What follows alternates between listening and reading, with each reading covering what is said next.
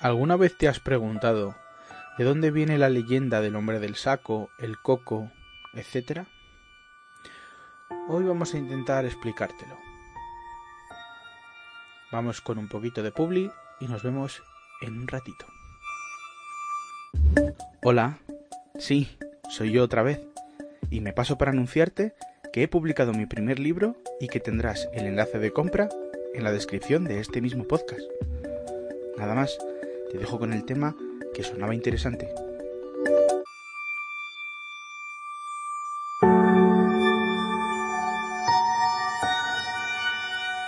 Como bien sabéis, el tema de mm, los ataques a niños se ha puesto un poco en la palestra este fin de semana con un suceso que ha tenido lugar, bueno, pues en España de una manera un poco retorcida, peculiar y demás, ¿no? Que son siempre casos que, bueno, que yo creo que a todos nos afectan más o menos por igual, porque, bueno, no es lo mismo, es una pena de sociedad decir esto, ¿no? Pero no es lo mismo que ataquen a una persona adulta que, que ataquen a un niño, porque es una persona, es un es un ser que vemos como más indefenso, más desprotegido, entonces pues bueno.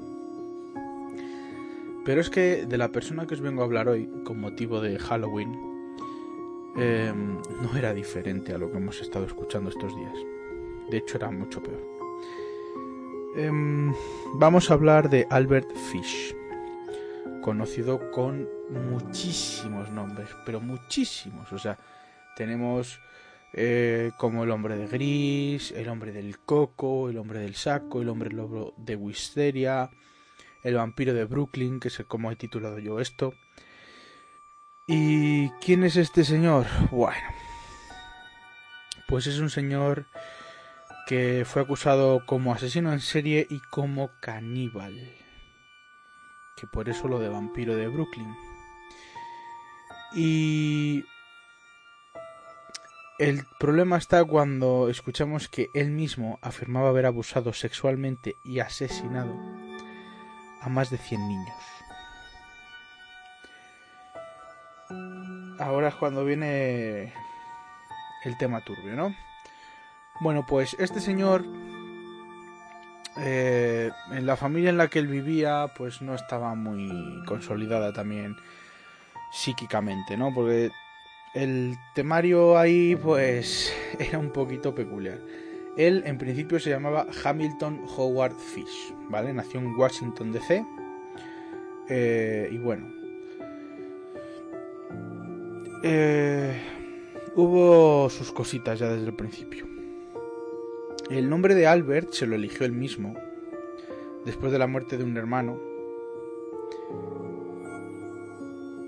y para intentar escapar de un mote, de un sobrenombre que le pusieron en el orfanato, donde, bueno, pues pasó bastante tiempo, que le llamaban huevos con jamón, ¿vale? Entonces se llamó Hamilton, en vez de Hamilton Howard, pues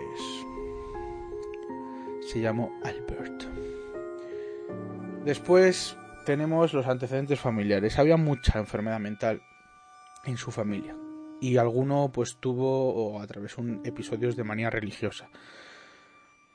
Eh, hay ciertas cositas porque bueno, su padre muere de un infarto de miocardio en una estación de ferrocarril. Después fue con cinco años mandado a un orfanato donde fue azotado, golpeado, y bueno, aquí viene ya cuando él se le va mm, yendo un poco el tema, ¿no? Eh, se le va yendo la cabeza, porque dice que disfrutaba del dolor físico. Entonces, bueno. De hecho, mm, se menciona, que no sé si será verdad, porque todo esto, pero se menciona que mm, tenía orgasmos con el dolor, ¿vale? Es esta cosita así o la suelto porque sé que, esos temas gustan. Entonces, pues bueno. Mm, esas cositas, ¿no? Esas cositas. También tuvo relaciones homosexuales en su día, que eso no tiene nada que ver para ser un perturbado, no, va ligado una cosa con la otra. Y bueno,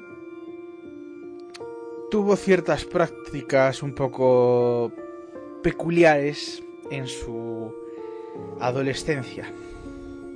La urofagia, que no sé si sabéis que es eh, ingestión de orina, y la coprofagia, que bueno, si los seres humanos defecamos orina y lo otro, pues si urofagia es beber orina, pues os podéis imaginar lo que es esto otro, ¿no? Em, entraba a baños públicos para disfrutar del olor y se excitaba. Eh, iba a piscinas públicas donde podía haber jóvenes desnudos y bueno, gastaba mucho tiempo en todo eso, también se excitaba. Mm, es un poco así. Luego ya viajó a Nueva York en torno al año 1890 y dicen que se convirtió en prostituto. Eh, también cuando confesó dijo que había violado a muchos jóvenes y bueno, lo siguió haciendo durante mucho tiempo. Entonces, pues bueno, era, era el tema, ¿no? En 1900, 1898 se casa con una mujer nueve años menor que él, tienen seis hijos y dicen que fue un buen padre, fue un buen padre, un buen esposo. Y sí que es cierto que dice también que, bueno, que tenía un comportamiento un tanto extraño en el tema familiar. Eh, la primera vez que lo arrestan es por malversación de fondos y lo sentencian a prisión. Entonces ahí es donde empieza a mantener relaciones sexuales con presos. Después ya sale de prisión, trabaja como pintor y otras cosas. Y bueno, es ahí donde viene el tema, ¿no? Que trabajando como pintor, eh, él, él mismo afirma esto ya sabéis que bueno, pero lo afirma el mismo, que se aprovechó para cometer abuso sexual al menos a 100 niños varones, generalmente de unos 6 años de edad. Entonces, pues bueno, ahí empieza empieza un poquito el dramita, ¿no? Eh, obviamente disfrutaba del sadomaso y empezó a frecuentar bastantes burdeles donde le pedían pues eso, que, que le azotasen y tal. Después eh, hay otros episodios un poco así extraños en los que, bueno, pues por ejemplo, eh, por visitar un museo de cera de modelos anatómicos pues le impresionó la disección de un pene. Entonces pues empieza a tener cierto interés eh, extraño por la castración. Entonces pues bueno. Y esto se eh, se traduce en que tuvo una relación con un hombre con dificultad, vamos, dificultad. Hoy como estoy yo hoy, me estáis oyendo muy raro, pero es que entre la lluvia y que no estoy yo muy, muy acertado, dificultad he dicho. Ay, madre. Bueno, pues con problemas mentales y demás, enfermedades mentales, eh, lo ató a una silla y le castró. Y entonces fue bueno hubo cosas ahí. Ahí es cuando ya empieza todo a, desmoronarse. O sea, su esposa lo abandona. Eh, después empieza a escuchar voces. Entonces, pues bueno, ahí empieza un poco el tema turbio. En cuanto a lo que hizo este señor, bueno, pues hay casos curiosos. Los primeros intentos son hacia 1910, que acuchilla a un niño con discapacidad 1924 eh,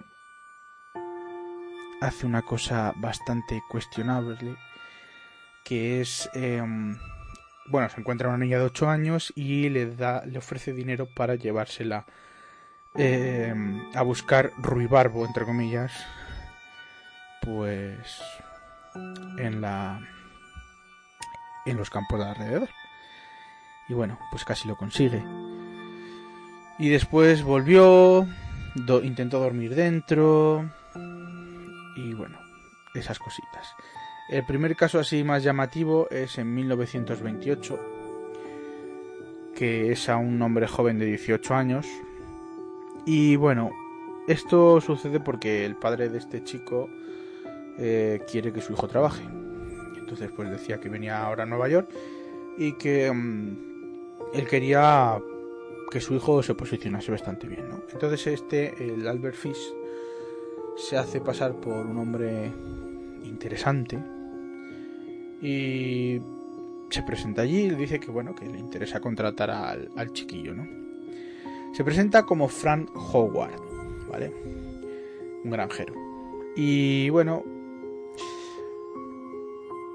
en ese momento encuentra a la hermana pequeña de, este chico, que solo tenía 10 años de edad.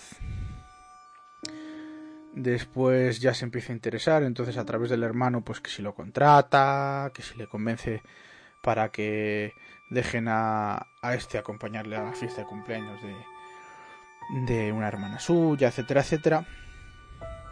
Y bueno, eh, pasan cosas. ¿Qué os podéis imaginar? Eh, de repente, Albert Fish se lleva a, la chiquilla y nunca vuelve. Entonces, bueno, pues pasan cosas. Arrestaron a otra persona como sospechoso del rapto y esas cosas, pero bueno, se sabe que, fue él porque años después eh, manda una carta anónima y pues casi casi que confiesa, ¿no? Después, otros descubrimientos, bueno, luego le capturan a raíz de todo esto, pero también descubren que muchos años antes pues había estado también haciendo sus cositas. Otro caso es el de Billy Gaffney, que bueno, que es un niño de cuatro años, que estaba jugando en el patio con un amigo suyo y un día pues desaparecen los dos, uno de ellos, el amigo de este chico, le encuentran y cuando, esto es muy curioso porque aquí es cuando nace la leyenda, ¿no? Eh, cuando dicen, cuando le preguntan al chico qué ha pasado con el otro, dice, no, es que se lo ha llevado el coco. Entonces, pues bueno, eh, no le pillan, acusan a otra persona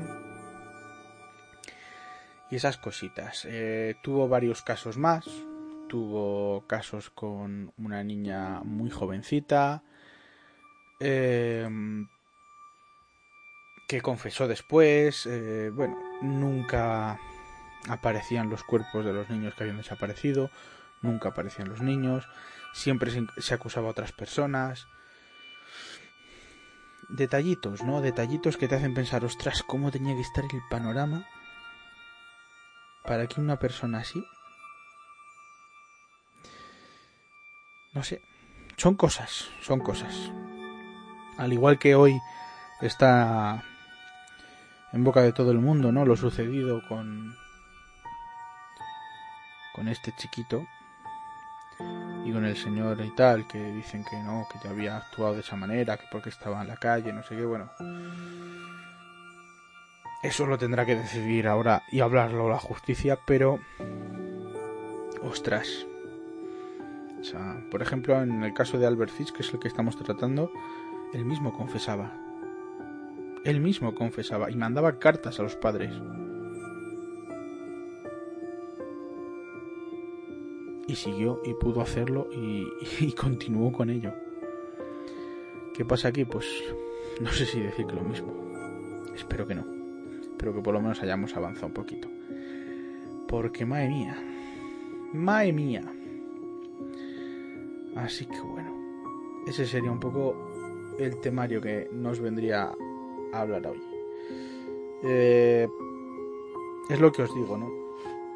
Las leyendas muchas veces tienen esa parte de verdad y esa parte de mentira. Yo no sé si este señor le dio tiempo a hacer lo que dice que hizo con 100, con más de 100 niños. No lo sé, porque es 1800, 1900 es el cambio ahí. Entonces no lo sé. Me sorprendería mucho y no para bien, obviamente. Entonces, pues bueno. Es curioso, ¿no? Yo alguna vez lo he pensado, esto ya un poco más como opinión personal. Yo creo que todos tenemos esa parte de psicópata, de alguna manera. Y la desatamos de distintas formas. Y hay gente que lo sabe controlar y hay gente que, bueno, que tiene enfermedades mentales o alguna cosa de estas, ¿no? O simplemente, bueno, pues que no sabe controlarse y se deja mucho llevar por todo este tema.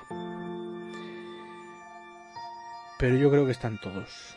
De alguna manera están todos y cada uno de nosotros. Para bien o para mal. Creo que todos tenemos esa parte psicópata. Que luego decidimos como con todo lo que hacemos o lo que no hacemos con ellos, ¿sabéis? Porque, porque bueno, mm, hay gente que tiene control y hay gente que no tiene control. Entonces, pues bueno, yo creo que me parecía un tema bastante interesante para Halloween. Os prometo que yo el tema lo tenía antes de la noticia, o sea, muchísimo antes. Pero bueno, eh, por comparar, ¿no? Un poquito. Y no sé si de alguna manera empatizar con ello. Si nos ha dolido un solo niño, que nos debería de doler, imaginaos si realmente fueron los que dice este señor. Ciento y pico niños. No sé. Es curioso. Es curioso, llama la atención sin duda y... No para bien. Efectivamente no para bien.